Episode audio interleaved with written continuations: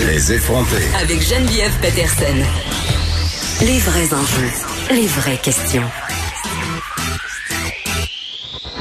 Vous écoutez Les effronter. Par rapport à cette question, enverrez-vous ou non vos enfants à l'école lorsque celles-ci seront réouvertes? Notre collaboratrice Émilie Ouellette est catégorique. Pour elle, ce sera non. Elle est au bout du fil. Bonjour Émilie. Oui, c'est non. C'est-tu non? Mais non, mais je te trouve quand même bonne d'avoir une idée aussi arrêtée à ce stade-ci parce que comme je le disais euh, en début d'émission, moi je change d'idée environ à toutes les deux minutes. Bon, oui, mais c'est est-ce que c'est vraiment juste ce sujet-là ou c'est en général que tu changes d'idée? Non, habituellement, j'ai des idées assez arrêtées, euh, telles qu'en témoignent mes chroniques dans le Journal de Montréal. Non, je te non, pour vrai, je suis un peu girouette, euh, mais surtout quand il est question euh, de la sécurité de mes enfants, je veux évidemment prendre la meilleure décision possible. Puis, je sais pas euh, pour les gens, mais moi, j'ai l'impression qu'on n'a pas tous les éléments en ce moment euh, dans notre main pour prendre cette décision-là. Et surtout, le mot-clé, je pense, c'est l'assumer, cette décision-là. Ben absolument, mais moi je, je moi j'aime ça être tu sais mettons qu'on prendrait un balancier là toi tu es en train de peser les pour, les contre, d'évaluer tout ça. Moi je je vais, je, aujourd'hui je vais, je vais être une extrême en fait, je vais être à une extrême de, de ce balancier là.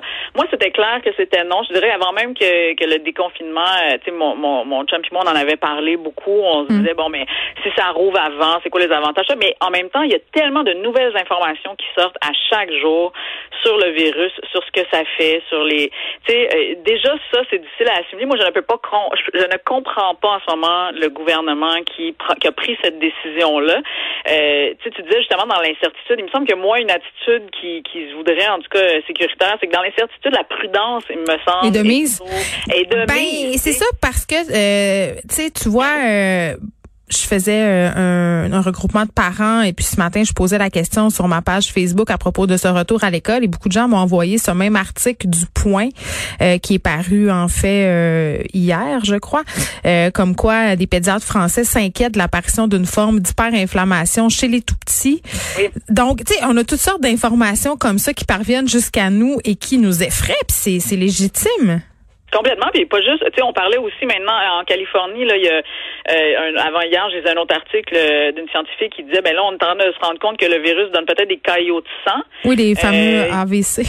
Exactement, AVC ou crise de cœur ou embolie pulmonaire, tout dépendant où le caillot se promène dans le corps. Puis ça, on a vu ça chez les 30 ans, 40 ans. Ça, c'est nous, tu sais, je veux dire aussi. les là, parents de ces on- enfants-là. Exactement, et les, et les enseignants aussi qui vont être, tu sais, dans, dans ces milieux-là. Puis là, aussi, l'autre affaire, un autre, que, un autre point qui est vraiment penché dans la balance pour nous, c'est que oui, je sais que les enfants ont besoin de socialiser. Oui, je sais que les enfants veulent retrouver Il me l'école. semble que ça a le dos large, cette raison-là, en ce Ah. moment. euh, les, les enfants en détresse puis les enfants euh, qui ont des problèmes de santé mentale. C'est pas la Exact, majorité que- des enfants qui vivent dans des milieux défavorisés non plus. Là. Je comprends qu'il faut s'en occuper de ces enfants-là, mais je trouve que cette excuse, en ce moment, on nous la sert allègrement.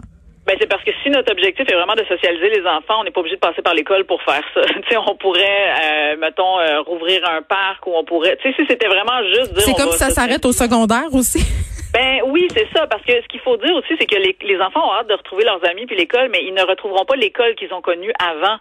Il y a- aussi ça à, à, à mettre dans la, la réflexion, c'est qu'ils vont retourner à l'école, ils vont devoir avoir deux mètres de distance, ça va être un petit groupe, les profs vont avoir des masques, sur l'heure du dîner, ils vont s'asseoir tout seuls dans leur coin, il n'y aura pas de cours d'école. Tu sais, les enfants sont peut-être dans l'imaginaire de dire Ah oui, on va retourner à l'école, on a hâte, on veut vraiment voir nos amis, mais ça sera pas du tout comme ça va être avant. Puis moi, je me pose des questions sur ce que ça peut faire et de toute façon, et dans quel état retourner à l'école dans ces conditions-là va favoriser un apprentissage? Tu sais, il y y, a ça aussi là, c'est dire on, là tout d'un coup on va être dans la peur ou dans l'anxiété. Tu sais, moi si je pense juste à l'école de mes enfants, les corridors ne sont pas assez larges pour assurer un 2 mètres de distance. Entre, je suis même pas sûre que la largeur du corridor avec les casiers fait 2 mètres de largeur. Tu sais, fait que j'ai aucune idée comment ça serait possible. Fait qu'il y a aussi ça. Des fois, les parents ils me disent oui, mais tu sais, ils ont hâte de retourner, mais ça sera pas la même école. Fait que déjà, à y penser dans sa réflexion. Ouais, mais OK, moi j'ai une question pour toi.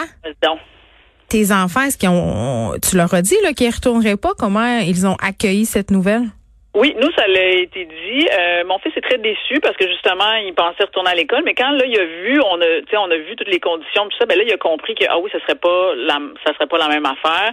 Euh, mais en même temps, mm. tu sais, moi, je suis pas non plus. Du, on est capable d'accepter les émotions de nos enfants. Tu sais, euh, moi, ma grande, c'est correct, elle, elle était correcte avec ça. Ma plus jeune aussi, elle a 5 ans. Tu sais, pour elle, c'est comme un peu abstrait.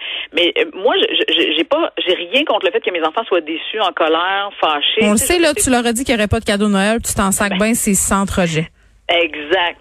Non, mais dans le sens que c'est vrai, des fois, on, on, veut éviter à nos enfants de vivre toutes ces affaires-là, mais ils le vivent. Fait que, tu sais, on les accompagne là-dedans. Mais je pense que les parents ont le, dernier mot. Mais, mais, c'est un luxe aussi, le toi, tu es à la maison en ce moment. Euh, pour les gens qui sont des travailleurs essentiels, euh, euh, ils n'auront pas ce choix-là. T'en es bien Exactement ça. Ça, ben, ça fait remonter les inégalités. En ce moment, cette pandémie-là fait ressortir les inégalités sociales de, à plein niveau. Puis ça, ça en est un. C'est-à-dire que moi, j'ai le luxe ou le privilège de dire, on les enverra pas, on va s'arranger, on va être capable. Il y a des mm parents qui pourront pas faire ça. Il n'y a pas d'employeurs qui vont nécessairement dire oui, on reprend avec l'économie, mais non, tu restes à la maison. C'est ouais. Il y a une auditrice qui me suggère euh, que pour socialiser les enfants, on pourrait jumeler des familles. Tu sais, euh, on choisit une famille avec laquelle on, on se met en quarantaine avec une autre famille, pas qu'on cohabite, mais on choisit qu'on voit ces gens-là.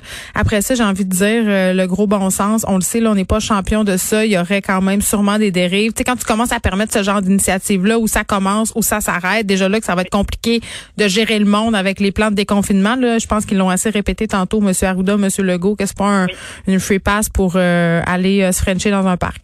Oui, mais c'est contradictoire. en même temps, je comprends la population d'être mêlée. C'est-à-dire que, OK, là, on n'a pas le droit, on peut toujours pas faire de souper entre amis, mais nos enfants, la semaine prochaine, vont retourner dans l'école dans des conditions qu'on ne sait pas, avec un virus qu'on ne sait pas qu'est-ce qu'il fait. En tout cas, moi, je, c'est contradictoire. Je comprends qu'on se pose des questions, puis je pense qu'il faut continuer à se poser des questions. Tu donnes-tu le droit de changer d'idée? Ben, mais hein, qu'on a le droit de changer d'idée. ça se peut qu'on se reparle le, 19 mai puis tu me dises ah Geneviève, je regardais ça puis à la lueur des nouvelles informations ils vont y aller. Peut-être, mais ça m'étonnerait beaucoup. Ben en tout cas, moi je sais pas là, on a jusqu'au euh, une semaine avant la rentrée des classes euh, pour euh, envoyer le nom de notre enfant. Ceci dit, je sais pas ça sera possible pour tout le monde d'envoyer ses enfants. Je pense qu'on on parlait d'un certain élagage pour les enfants qui sont en difficulté, qui ont besoin de, de services spécialisés. Ça non plus, c'est pas très très clair. Beaucoup de questions demeurent et je pense que je vais moi-même changer d'idée environ 72 000 fois d'ici au 19 mai. Merci Émilie de nous avoir parlé. On te retrouve la semaine prochaine et nous on se retrouve demain. Je vous laisse avec Mario Dumont et Vincent Dessureau. Merci d'avoir écouté Les Effrontés.